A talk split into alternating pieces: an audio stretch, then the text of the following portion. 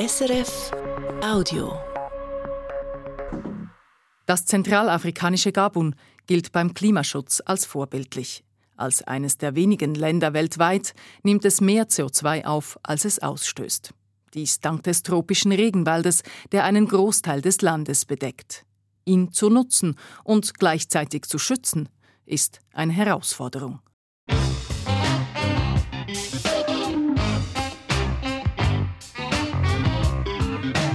International.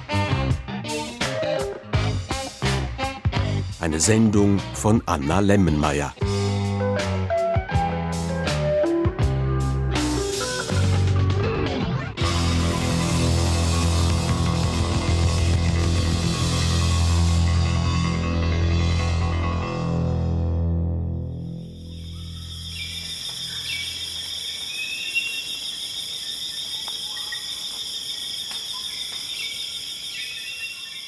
So klingt der Regenwald in Gabun im Kongobecken. Das Kongobecken ist nach dem Amazonas das größte tropische Waldgebiet der Welt. Die Artenvielfalt im Kongobecken ist einzigartig. Über 10.000 Pflanzenarten gibt es hier, mehr als 400 verschiedene Säugetiere, über 1000 Vogelarten. Viele dieser Tiere gibt es nur hier und sonst nirgendwo auf der Welt. Das Kongobecken ist die Lunge Afrikas. Fast 300 Millionen Hektare Regenwald, die Kohlendioxid aus der Luft aufsaugen. Und Gabun ist ein wichtiger Teil davon. Es ist eines der wenigen Länder weltweit, das weniger CO2 ausstößt, als es aufnimmt. Das Land ist praktisch gänzlich mit Regenwald besetzt. Ein Teil davon ist Primärwald, ein von Menschen unberührter Urwald. Dieser Wald wurde noch nie abgeholzt. Keine Forstwirtschaft, keine Landwirtschaft. Seit die Welt existiert. Man darf sich glücklich schätzen, hier zu sein, sagt Waldhüter Lucien Dongba. Der Gabuner steht inmitten des Ivindo-Nationalparks, umgeben von riesigen Bäumen und dichten Büschen. Es ist heiß und feucht, wuchert und kreucht und fleucht überall. Vögel, Insekten, Affen und Frösche sind zu hören. Spuren zu sehen. Die sind von heute. Das war ein Elefant. sagt der Waldhüter und zeigt auf die großen runden Abdrücke im matschigen Waldboden. Vor mehr als zwei Jahrzehnten hatte der damalige Präsident von Gabun, Omar Bongo, 13 Nationalparks errichtet. Seit dann ist Lucien Dongba Waldhüter in den gabunischen Nationalparks. Diese bedecken heute mehr als 10 Prozent des Landes. Der Wald in den Nationalparks wird geschützt, unberührt gelassen. Und ist doch auch Lebensader der gesamten Bevölkerung, so Lucien Dongba. La forêt pour nous c'est tout. C'est la vie. Der Wald ist alles für uns. Er ist das Leben. Darum können Gabuner nicht weit weg vom Wald leben. Wir brauchen den Wald. Donc nous sans forêt c'est pas la peine. 88 Prozent der Fläche von Gabun bestehen aus tropischem Regenwald. Der Wald ist tief in der Kultur des Landes verankert. Er ist für viele Gabunerinnen und Gabuner gleichermaßen Heimat, Speisekammer, Apotheke und Tempel. Und auch der Politik ist die Bedeutung des Waldes bewusst. Die Abholzungsrate in Gabun ist äußerst tief. Das ist nicht selbstverständlich, denn ein Drittel der Bevölkerung lebt unter der Armutsgrenze. Die Bevölkerung ist jung und braucht Jobs. Es wäre nachvollziehbar, wenn das Land in Zentralafrika seinen Regenwald viel stärker abholzen würde. Ausbeuten für Holz, für riesige Agroindustrieprojekte, für Rohstoffe wie Gold oder Mangan. So wie das andere auch machen. Brasilien zum Beispiel oder Indonesien. Laut dem WWF gehen weltweit pro Minute Baumbestände von einer Größe von umgerechnet elf Fußballfeldern verloren. 2022 war das eine Fläche von der Größe der Schweiz. Was also macht Gabun anders? Warum? Und zu welchem Preis? Ein gewöhnlicher Arbeitstag in der gabonischen Raumfahrtbehörde, der Agence Gabonaise d'Études et d'Observation Spatiale. Die Behörde befindet sich in Kok, rund eine halbe Stunde Fahrt landeinwärts von der gabonischen Hauptstadt Libreville entfernt. Fast 40 Personen arbeiten hier in einem modernen Gebäude, vor dem mehrere Satellitenschüsseln stehen. In einem der Büros im Innern sitzt Ingenieur Jean-Norbert Minkominge vor einem Computer und erklärt seine Aufgabe. Ich überwache alle Aktivitäten, die Auswirkungen auf den Wald haben. Das sind vor allem der Bergbau, die Agrarindustrie und die Forstwirtschaft. Gabun ist reich an Erdöl, Erdgas, Diamanten, Mangan, Uran, Gold und natürlich an Holz. Mit Hilfe von Satelliten und Computerprogrammen will die Regierung in Gabun sicherstellen, dass sich die Rohstoffindustrie an die Gesetze hält, dass sie nicht mehr Wald abholzt als erlaubt, dass die Minen und die Felder nicht größer werden als im Konzessionsvertrag vereinbart damit es keine illegale Abholzung gibt und der Wald zwar genutzt, aber nicht langfristig zerstört wird. Der 40-jährige Ingenieur im weiß-blauen Hemd mit Krawatte klickt mit der Maus und zeigt auf den Bildschirm. Donc, tout ce qui est en rouge là, ce sont les alertes. Les alertes. Alle roten Punkte hier sind Alarmzeichen. Qui va nous permettre de confirmer si c'est une alerte ou pas. Vous voyez? Jeden einzelnen Punkt, den der Algorithmus angebe, müsse er anschauen und abklären, ob hier so viel Wald abgeholzt wurde wie bewilligt oder ob es sich um illegale Abholzung handle. Gabon ist das einzige Land Afrikas, das seinen Waldbestand derart genau überwacht, mit Hilfe von Technologie. Einerseits geht es darum, illegale Abholzung zu verhindern. Andererseits gehe es darum, die Biomasse des Waldes in Gabun zu berechnen, erklärt Abubakar Mambimba Njungi. Er ist der Leiter der gabunischen Raumfahrtbehörde und sitzt im Raum nebenan. Auch dort hat es überall Computer für das Monitoring des Waldes. Der Wald nimmt viel Kohlendioxid auf. Gabun nimmt heute 100 Millionen Tonnen mehr CO2 auf, als das Land ausstößt, jedes Jahr. Das ist viel. Und mit dem Aufkommen der CO2-Kompensationen gibt es somit neue Möglichkeiten für die Staatskassen. Gabun hat denn auch bereits CO2-Kompensationen zugesagt bekommen. 150 Millionen Dollar sollen es über zehn Jahre sein. Das ist wenig. Noch immer ist ein gefällter Baum in unserem Wirtschaftssystem mehr wert als ein Baum, der im Boden bleibt. Der globale Norden, der sich industrialisiert hat, indem er die Wälder abholzte, erwartet von den Regenwaldländern des Südens, welche von Armut betroffen sind, dass sie die Bäume stehen lassen. Doch dafür bezahlen will niemand. Ein großes Thema in den Nord-Süd-Beziehungen. Und auch eines für Abubakar Mambimbanchongi. Nous ne sommes pas là pour aller commander de l'argent. On a gagné la forêt pour nous-mêmes. Wir sind nicht hier, um Geld zu fordern. In erster Linie schützen wir den Wald für uns selbst, für unsere Kinder, für unsere Zukunft, für den Reichtum des Landes, nicht für Geld aus dem Ausland. Aber es ist effektiv so, dass es Geld kostet, den Wald zu schützen. Und Gabun kann das nicht alleine stemmen. Schließlich profitieren Menschen von unserem Regenwald, die tausende Kilometer weit weg wohnen. Puisque notre forêt participe à la vie de gens qui sont à des milliers et des milliers de kilomètres. Denn wie wichtig der tropische Regenwald für das Klima und die Biodiversität unserer Erde ist, darüber ist sich die Wissenschaft einig. Ohne Regenwald fallen nicht nur riesige Kohlendioxidspeicher weg, es fällt auch schlicht die Regulation des globalen Klimas aus. Doch solange ein Baum im Boden weniger wert ist als ein gefällter Baum, muss Gabun auch von seinem Wald profitieren können. Bis jetzt hat das Erdöl Gabun finanziert. Das Land ist einer der wichtigsten Erdölexporteure Afrikas. Das Öl sorgt sogar dafür, dass Gabun eines der höchsten Pro-Kopf-Einkommen des Kontinents hat. Doch das werde sich ändern und Gabun müsse vorsorgen, so der Chef der Raumfahrtbehörde. Erdöl wird immer weniger wichtig. Wir können also nicht darauf hoffen, dass uns das Erdöl auch in Zukunft Geld einbringt. Aber wir müssen unser Land entwickeln können. Wir müssen Straßen bauen und Häuser. Und das können wir nicht, ohne den Wald zu bewirtschaften. Nous sommes obligés de construire des routes. Nous sommes obligés de construire des maisons. Et pour le faire, on ne peut pas faire sans toucher la forêt. Gabun ist dünn besiedelt.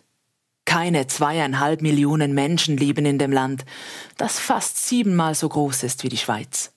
Doch ein Drittel der Bevölkerung lebt noch immer in Armut. Und das Erdöl wird zunehmend unwichtiger. Deswegen will Gabun umsatteln. Am selben Ort, wo die nationale Raumfahrtbehörde angesiedelt ist, befindet sich auch die 2012 geschaffene Sonderwirtschaftszone die Gabun in seiner Entwicklung einen Schritt weiterbringen soll. Wo Gabun aus dem Wald Kapital schlagen will. In einer riesigen Fabrikhalle wird gefräst, Maschinen drehen, rattern, rauschen. Es ist heiß, stickig, rauchig und es riecht nach Feuer. 2010 hat die Regierung in Gabun beschlossen, dass keine unverarbeiteten Baumstämme mehr exportiert werden dürfen. Das Ziel? Eine Holzverarbeitungsindustrie in Gabun aufzubauen, die Wertschöpfung im Land zu erhöhen und Arbeitsplätze zu schaffen. Laut dem ehemaligen gabunischen Umweltminister hat dieser Entscheid den Umsatz in der Holzindustrie mehr als vervierfacht auf heute umgerechnet fast eine Milliarde Euro. Die gabunische Sonderwirtschaftszone soll 10.000 Arbeitsplätze geschaffen haben vor allem in der Holzindustrie. In der rauchigen Fabrikhalle wird Furnierholz hergestellt. Ein Baumstamm wird eingespannt und dann werden wie bei einer WC-Papierrolle ganz dünne Holzschichten rundherum abgerollt. Der Baumstamm wird immer dünner. So entstehen meterlange, nur wenige Millimeter dicke Furnierblätter, die sich wie Stoff falten lassen und die dann wieder zu einer Rolle aufgewickelt werden. Aus diesen dünnen Furnierschichten werden später Sperrholzplatten hergestellt, die es auch in der Schweiz im Baumarkt der Migro zu kaufen gibt. Der Baumstamm, der so verarbeitet wird, stammt vom Okume-Baum, auch Gabun oder Gabun-Mahagoni genannt. Ein riesiger Tropenbaum, der einen Durchmesser von bis zu zweieinhalb Meter haben und bis zu 400 Jahre alt werden kann. Okume-Holz macht rund 90 Prozent des Holzexports aus Gabun aus. Ein Holz mit außergewöhnlichen Qualitäten, erklärt Indranil Ban von der Firma Greenply, die hier Furnierholz produziert. Okume-Holz ist feuchtigkeitsbeständig. Darum ist es im Bootsbau beliebt. Es ist ein weiches Holz, langlebig, widerstandsfähig und leicht. Indranil Ban ist der Chef der Firma Greenply in Gabun. Sein Akzent sowie die Gottheiten und Blumen in seinem Containerbüro in der Fabrikhalle weisen darauf hin, dass Greenply keine gabunische Firma ist. Greenply ist die größte Inneneinrichtungsfirma Indiens. Das Unternehmen ist erst vor acht Jahren in Gabuns Holzverarbeitungsindustrie eingestiegen und mittlerweile der größte Furnierholzexporteur des Landes. Seine Produkte gehen fast ausschließlich nach Europa. 325 Gabunerinnen und Gabuner arbeiten hier in der Fabrikhalle und 85 Inder. Der Grund, warum Greenply ins Holzgeschäft in Gabun eingestiegen ist, ist simpel. Okume-Holz ist im Vergleich zu Tropenhölzern aus Asien mit ähnlichen Eigenschaften günstig. Das wiege die Personalkosten wieder auf, so der CEO. See, labor cost is compared to Asia it's very high, but compared to Europe it's very low. Arbeit kostet hier im Vergleich zu Asien viel, im Vergleich zu Europa wenig. In Indien würde ich einem Mitarbeitenden im Monat umgerechnet rund 140 Franken bezahlen. Hier sind es 250.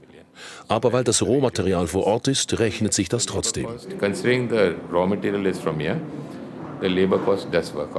Unternehmen wie die indische Firma Greenply schaffen Arbeitsplätze in Gabun.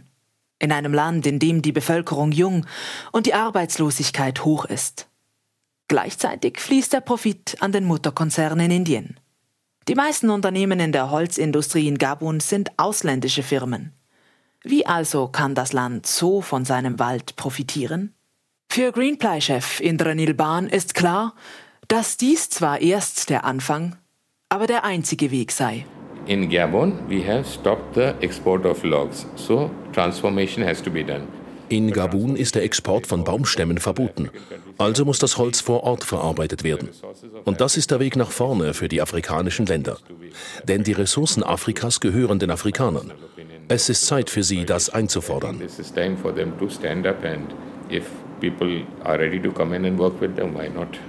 Und wenn internationale Firmen mit den Gabunern zusammenarbeiten wollten, warum nicht?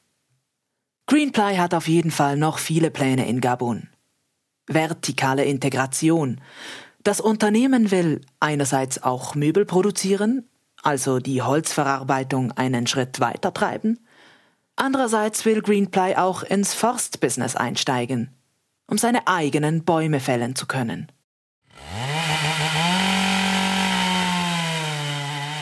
Wer schon einmal zugesehen hat, wie ein großer Baum gefällt wird, weiß, wie gewaltvoll sich das anfühlt wenn ein rund 30 Meter hoher Okumebaum mit rund einem Meter Durchmesser zu Boden kracht und danach eine fast schockierende Leere und Stille zu spüren ist.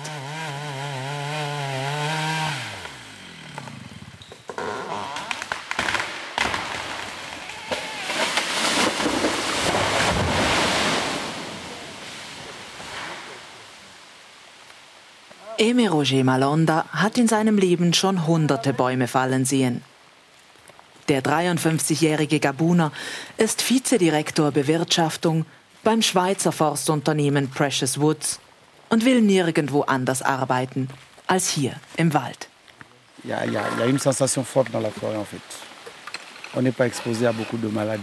Der Wald löst gute Gefühle aus. Es gibt kaum Krankheiten. Wir trinken das Wasser aus Lianen. Wir haben alles im Wald, was wir brauchen. Wir befinden uns im tiefsten Regenwald im Osten von Gabun. Und es regnet. Das Gebiet, wo Precious Woods Holz schlagen darf, liegt bei Bambidier, weit von der Hauptstadt Libreville entfernt. Eineinhalb Stunden Flug, dann drei Stunden Autofahrt. Aimé Roger Malondas Vater und sein Urgroßvater hatten bereits in Gabuns Forstwirtschaft gearbeitet. Nun tut es auch sein Sohn. In seiner über 30-jährigen Karriere habe sich viel verändert. On allait chercher le bois de n'importe quelle façon dans la forêt et là je pense qu'on arrivé à faire une destruction. Früher hat man die Bäume einfach planlos gefällt. Das hat sicher zu Zerstörung geführt. Heute gibt es einen Flächennutzungsplan. Wir wissen genau, wo sich welcher Baum befindet. Zudem fällen wir die Bäume heutzutage erst, wenn wir einen Käufer haben für das Holz. Das war früher anders.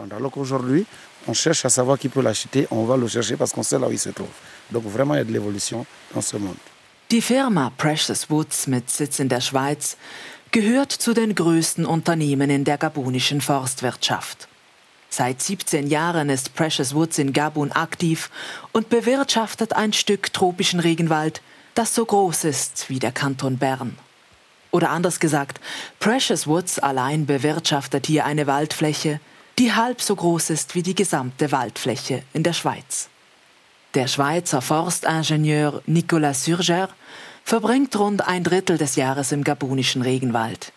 Für den 33-Jährigen ist sonnenklar, dass es Sinn macht, den tropischen Regenwald zu bewirtschaften. Si on regarde d'un point de vue euh, énergie grise, in Bezug auf die graue Energie, also jene Energie, die es braucht, um einen Kubikmeter zu produzieren, in Bezug auf die graue Energie schneidet Holz im Vergleich zu Beton oder Zement mit Abstand am besten ab.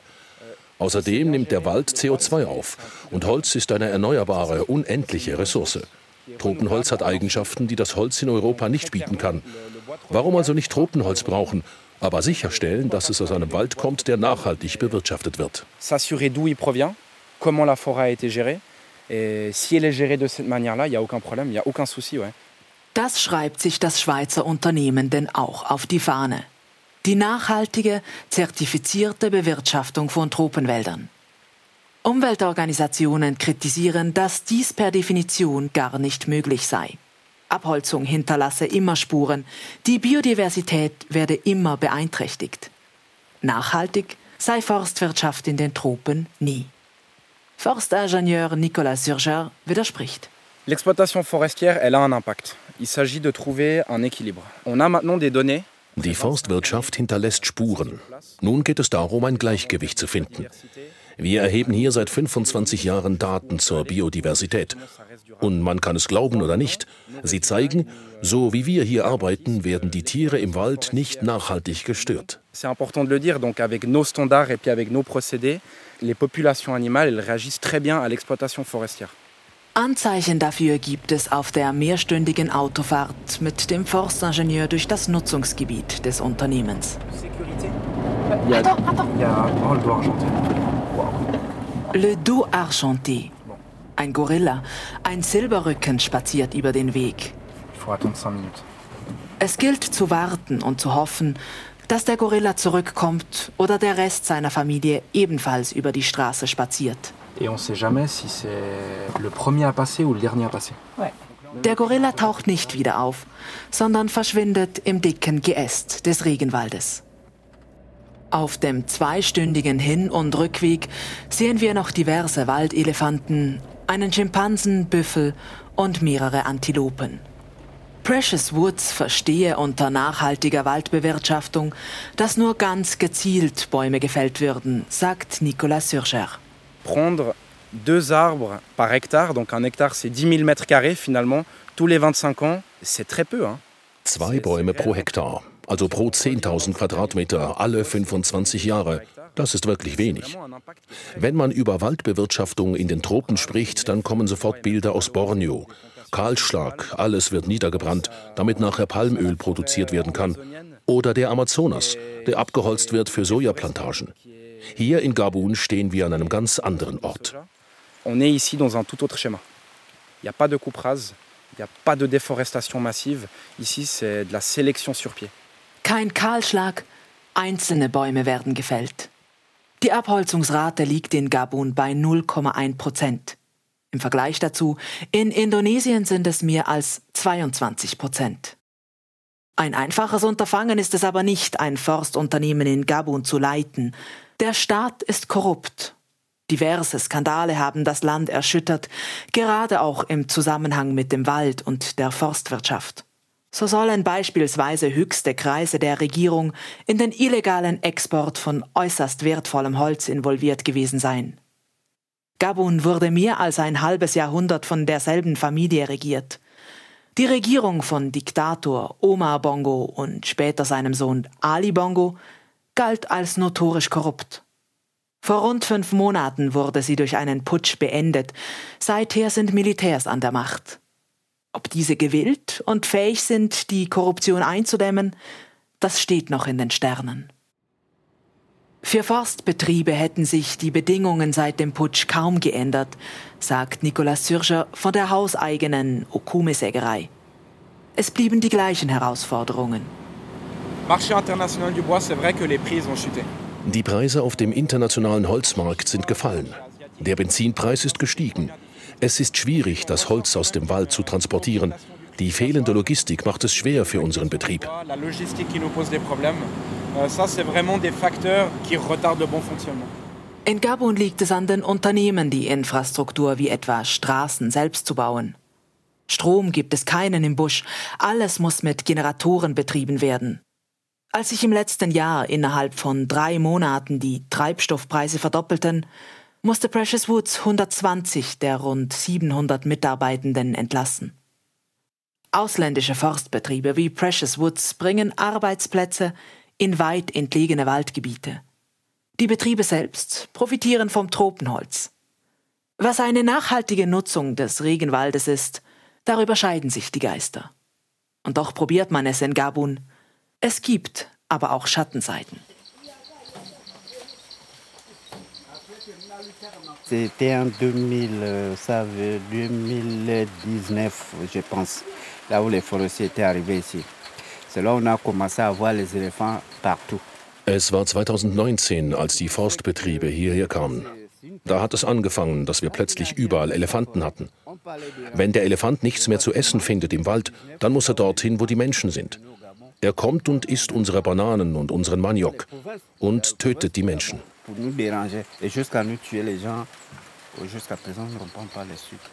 Im Norden Gabons, im Dorf Lata, beschwert sich Faustin Isanga darüber, dass die Elefanten ständig ins Dorf und auf sein Feld kommen. Wegen der vielen Forstbetriebe, aber auch wegen den Minenaktivitäten im Wald, kämen die Elefanten immer näher zu den Menschen, so die Meinung im Dorf. Der sogenannte Mensch-Tier-Konflikt hat hier bedrohliche Dimensionen angenommen. Fusta Isangas jüngerer Bruder wurde von einem Elefanten getötet.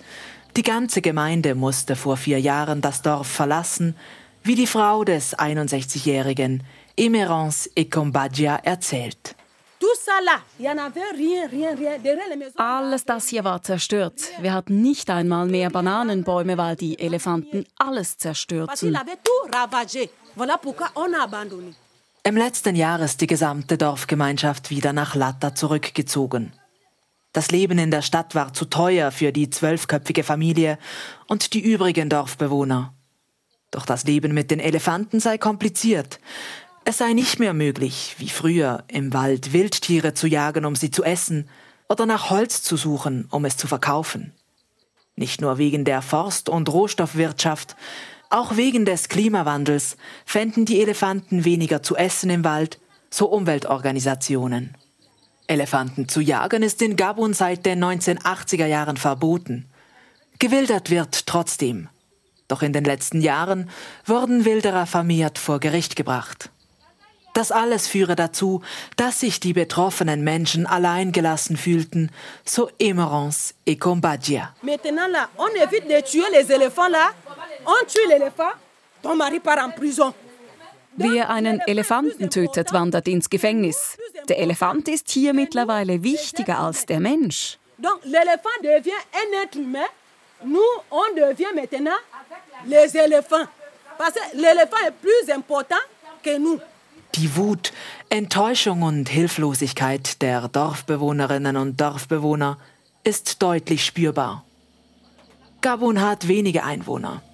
Anders als in den meisten afrikanischen Ländern leben fast 90 Prozent der Bevölkerung in den Städten. Die wenigen Menschen, die von der Landwirtschaft und der Jagd leben, sie bezahlen den Preis für den Schutz und die Bewirtschaftung des Waldes.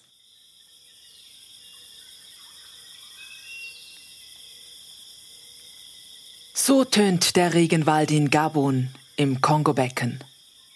Gabun gilt als Vorreiter im Waldschutz. Indem das Land einen Großteil seines riesigen Regenwalds stehen lässt, trägt es weltweit zum Klimaschutz bei. Die gabunische Politik will den Wald schützen für künftige Generationen. Und so überwacht Gabun seinen Waldbestand so genau wie kein anderes afrikanisches Land mit Hilfe von Technologie aus der Raumfahrt.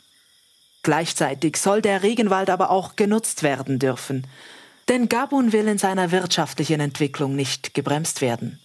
Die mehrheitlich junge Bevölkerung braucht Jobs und Perspektiven. Bis jetzt sind in der Holzindustrie vor allem ausländische Firmen tätig. Sie schaffen Arbeitsplätze, aber ihre Profite fließen ins Ausland. Ob der Regenwald tatsächlich nachhaltig genutzt werden kann, das ist fraglich. Doch das Ziel ist klar. Der tropische Regenwald soll den Gabunerinnen und Gabunern Wohlstand bringen und gleichzeitig Heimat, Speisekammer, Apotheke und Tempel bleiben.